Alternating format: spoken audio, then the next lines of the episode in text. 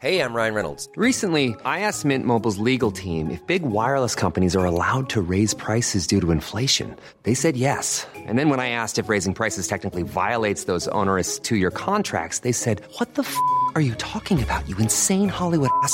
So to recap, we're cutting the price of Mint Unlimited from $30 a month to just $15 a month. Give it a try at mintmobile.com slash switch. $45 upfront for three months plus taxes and fees. Promo rate for new customers for limited time. Unlimited more than 40 gigabytes per month. Slows. Full terms at mintmobile.com. Salut les amis, c'est Sofiane. On se retrouve pour un nouvel épisode du podcast. C'est en forgeant qu'on devient forgeron et c'est en galérant qu'on devient humoriste. Voici Galère d'humoriste avec aujourd'hui Jérémy Charbonnet. C'est super, c'est une super intro ça, tu sais. On est- Ah, bah, Personne ne sait que c'est la troisième fois que tu l'as fait, mais c'est super. oui, on a, on a eu quelques petits soucis au niveau de l'enregistrement.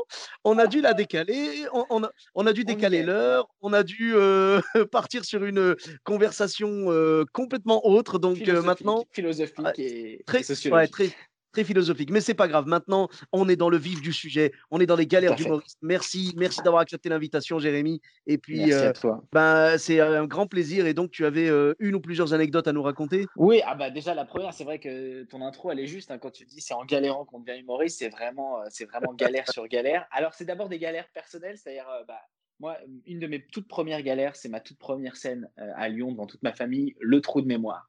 Je crois que c'est l'ennemi juré de tout comédien, de tout humoriste, le trou de mémoire. Et surtout quand tu n'as pas d'expérience, c'est-à-dire que c'est ta première fois que tu montes sur scène. Tu es devant, en plus moi j'étais, donc je, je- je venais jouer à Lyon devant ma famille, mes potes, avec d'autres gens que je connaissais pas, c'était un plateau, on était huit. Et tu commences ton sketch et tu sens que ça fonctionne bien, tu es content, tu sais.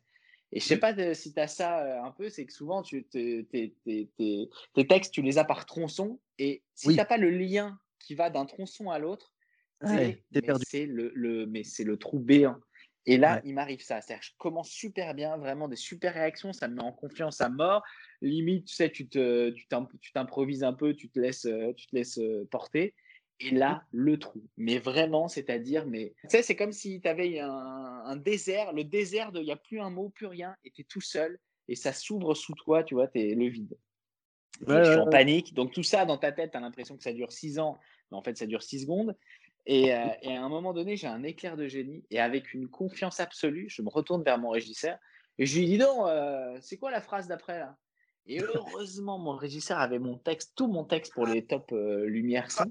Et il me le sort comme ça, et tac, j'ai mon, j'ai mon petit liant pour aller à mon tronçon d'à côté, et je repars comme si de rien n'était. Et écoute, intérieurement, t'es- tu, tu vois un vase que tu exploses par terre, intérieurement, c'est ça. Je suis dévasté, je suis éclaté partout, je suis en sueur. Et à la fin de mon passage, euh, je débriefe un peu avec les gens qui m'avaient vu et ils me disent Ah, c'est super, dis donc. Et puis alors, vachement bien le, le coup de l'interaction avec le, le régisseur. Je dis Non, mais j'avais un trou de texte. Ah bon? Et personne s'était rendu Ouais. compte que c'était un trou de texte. C'était genre, c'était prévu. Ah, c'est quand même, c'est quand même beau parce que je veux dire, c'était quand même assez limpide, quoi. euh. Ouais, c'est, comme quand tu, euh, tu tombes, tu vois ces grandes chutes euh, d'une falaise et que tu n'as rien pour te raccrocher. Et d'un coup, tu vois une branche, tu prends la première branche qui arrive. Et là, je me rappelais que mon régisseur avait mon texte. Mais c'est surtout la confiance absolue. Je dis, mais c'est quoi déjà la phrase d'après là? Et, et heureusement, il suivait mon, il suivait mon, mon texte et, euh, Mm. et ça m'a permis de- d'enchaîner. Je te dis, intérieurement, ça, ça- j'ai cru que ça avait duré euh, 7000 ans. En fait, ça a duré peut-être 15 secondes. Après ça, tu te dis, banco, ça, donc c'est la galère de toi-même. C'est-à-dire qu'en gros, tu peux t'en prendre qu'à toi-même, tu n'as pas assez travaillé, le trou de texte, il faut travailler tous tes trucs à main. Je pense qu'en fait, alors je suis d'accord avec toi, c'est vrai qu'il faut travailler, travailler, travailler, mais c'est déjà arrivé. Alors je crois que c'est arrivé à Joséphine Dry, si je dis pas de bêtises. C'était le jour de sa première.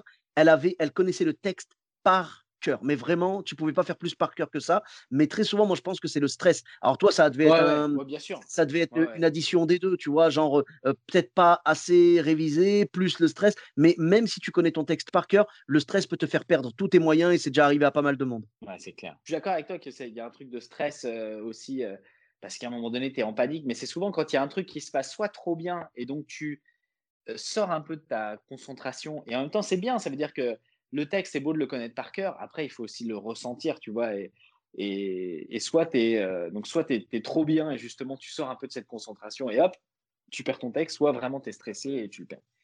Et la deuxième, donc ça, c'est une galère, je dirais. euh, ça, c'est la galère de toi à toi. Et puis après, je ne sais pas s'il y a d'autres humoristes, que j'ai pas tout écouté tes podcasts, mais les vraies galères d'humoristes où tu vas jouer dans des endroits, mon pote, mais c'est Tu dis oui, oui, bah ouais, c'est parce qu'au début, tu as besoin de jouer, tu vas faire des plateaux un peu partout.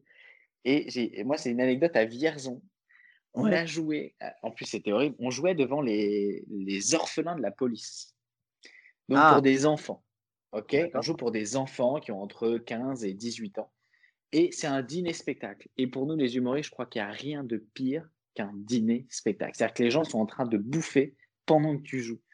C'est des orphelins de la police, donc tu as des vannes que tu peux pas forcément faire. Donc, c'est des, c'est des enfants qui ont, qui ont perdu leurs parents, qui étaient dans la police. On Oh. était, je crois, six humoristes. Là, c'est la soirée de l'angoisse. Parce qu'on arrive, tu te dis, bon, dîner-spectacle, déjà, on va morfler. Mais en fait, les tables, c'était des tables rondes. Donc, en plus d'avoir un dîner-spectacle, tu as des gens qui sont dos à toi. Ces gens sont des enfants ou des adolescents. C'est-à-dire que tu leur aurais mis un concert, un, un match de foot ou un DVD de La Reine des Neiges, c'était pareil. Peut-être même La Reine des Neiges, ils auraient peut-être été plus attentifs, tu vois. C'est possible. Et là, et là, tu vois le premier artiste passer, tu te dis, oh non, oh non, là, mais t'as mal pour lui, et tu sais que toi, tu dois y aller. Et là, Mhm. sais, t'as un, un truc, c'est où la sortie, essayer de me sortir de là. Le deuxième artiste, pareil. Et au bout d'un moment, il bouffait, il se balançait des trucs, c'est des trucs de bouffe entre eux, de table en table. C'est-à-dire, ce sentiment, tu sais, quand tu parles et que c'est comme si tu, si tu devais faire ton sketch dans un supermarché et que personne t'écoute et tu as des gens qui passent devant toi. Au bout de combien de temps tu t'es mis à chanter euh, pour essayer de les, ra- les rattraper, euh, libérer, Ah, délivrer? mais on a tout fait. Non, mais en fait, après, je- il me semble, hein, si, mes- si ma mémoire est bonne, parce que ça remonte à quand même bien, euh, bien 8-10 ans, tous les artistes, on venait un peu sur scène, on, venait, on, on a fait au bout d'un moment de l'animation. C'est-à-dire qu'il fallait qu'on capte leur attention. C'est-à-dire que quand tu as un, un- un sketch ou un stand-up écrit, tu vois, où tu as quand même besoin d'avoir de l'attention, parce que la première partie peut correspondre à ce qui va arriver, donc il faut que tu comprennes ce qu'on est en train de mettre en place, ton setup et tout, et tout le reste. Mais là, en fait, comme les gens t'écoutent pas, on a fini par faire de l'animation, on a chanté. Je crois qu'il y avait. Je me demande s'il n'y avait pas David Bostelli. Tu l'as interviewé, David Bostelli, toi non Euh, non, j'ai pas encore eu la chance de l'avoir dans le podcast, mais j'espère que ça se Ah, fera. parce que lui, il peut à mon avis, il a, il a dû en vivre aussi. euh, il en a dû en vivre, vivre pas mal aussi des galères comme ça. Et il avait sa guitare, et je crois qu'on a fini par chanter à la fin et dire des conneries. Bon, ils se sont amusés. Bon, on les a amusés, mais on n'a pas du tout fait un spectacle en fait. On les a juste. euh, Et ça, waouh, ça c'est. Ça, c'est formateur. Fou, quand tu prends Ah, cette galère-là, après, tu te dis, ah, bah, quand je fais une- un petit plateau euh, avec des gens assis qui me regardent tous, t'es déjà content. Quoi. Ah, mais c'est sûr, hein, ça, ça permet de garder les pieds sur terre. C'est pour ça, justement, que j'affectionne particulièrement les galères et que j'ai lancé ce podcast parce que ça nous montre la chance qu'on a quand ça se passe bien. Et puis, en même temps, c'est c'est un petit peu cathartique, tu vois, de pouvoir en rigoler après. Tu vois, ça nous aide à digérer finalement ce qui s'est passé et tout. Ça reste toujours des bons souvenirs, même si euh, sur le moment, euh, t'es vraiment pas bien. A posteriori. Ouais, Ah ouais. posteriori, Oui, ça, ça en devient un super souvenir parce que aussi, tu as aussi grandi, tu as mûri, tu as avancé dans, dans ton chemin et justement, tu as vécu des bons moments. Mais quand tu démarres, c'est vrai, le nombre de scènes, de plateaux, euh, j'ai Ah, joué une fois pareil, dans, dans des bars. En fait, euh, aujourd'hui, enfin aujourd'hui comme hier, l'humour euh, était euh, vachement euh, en vogue et donc il suffisait d'avoir un petit endroit où tu as deux mètres carrés et tu faisais des soirées humour, des plateaux humour, euh, mais genre dans des bars, c'est- c'est plus l'humour en fait. C'est euh, en gros euh, limite tu es sur un t'es sur le bar et on te file même pas de micro et il faut que tu arrives à choper l'attention de tous les gens qui sont en train de boire leur apéro en happy hour. C'est-à-dire c'est c'est perdu d'avance et c'est comme si on nous foutait là-dedans. C'est on te fout un, un mec dans une cage au lion. Et ben si tu ressors vivant de là et ben tu peux continuer à faire ce métier. J'avais l'impression que c'était un peu ça C'est beau ça, et on a une pensée pour tous ceux qui se sont fait bouffer par le lion. Euh, ouais, ouais, ouais. Vraiment, en tout cas, merci mais- beaucoup. Bah oui, oui, c'est un métier dur, un métier de galère et puis un métier de survie, mais on continuera à le faire avec grand plaisir parce que c'est notre passion, c'est notre drogue à nous. En tout cas, merci, c'était un Merci plaisir. euh, Sofiane, c'était trop cool. Merci pour tous ces échanges euh, en in et en off qui étaient, euh, qui étaient passionnants. avec grand plaisir. Où est-ce qu'on peut te retrouver sur les réseaux sociaux? Euh, sur Insta, Jérémy Charbonnel, euh, sur Facebook aussi, euh, voilà, et, euh, sur ma chaîne Euh, YouTube si vous voulez voir un peu les petites impros que je fais euh, Ouais. pendant les spectacles, euh, en espérant reprendre la tournée très vite. euh. toutes les dates, elles seront sur mon site internet euh, jérémycharbonnel.com. Voilà. Ok, bah, je mettrai du coup le site officiel. Ça. Bah, écoute, merci beaucoup. Pour ma part, vous me retrouvez sur tous les réseaux sociaux. Sofiane et Taï, E de TAI, sur Facebook, Twitter, YouTube, Instagram et TikTok. N'hésitez pas à laisser 5 étoiles et un commentaire sur Apple Podcast et sur Podcast Addict. Je vous dis à très bientôt pour un nouvel épisode. Bis à tous, même à toi là-bas.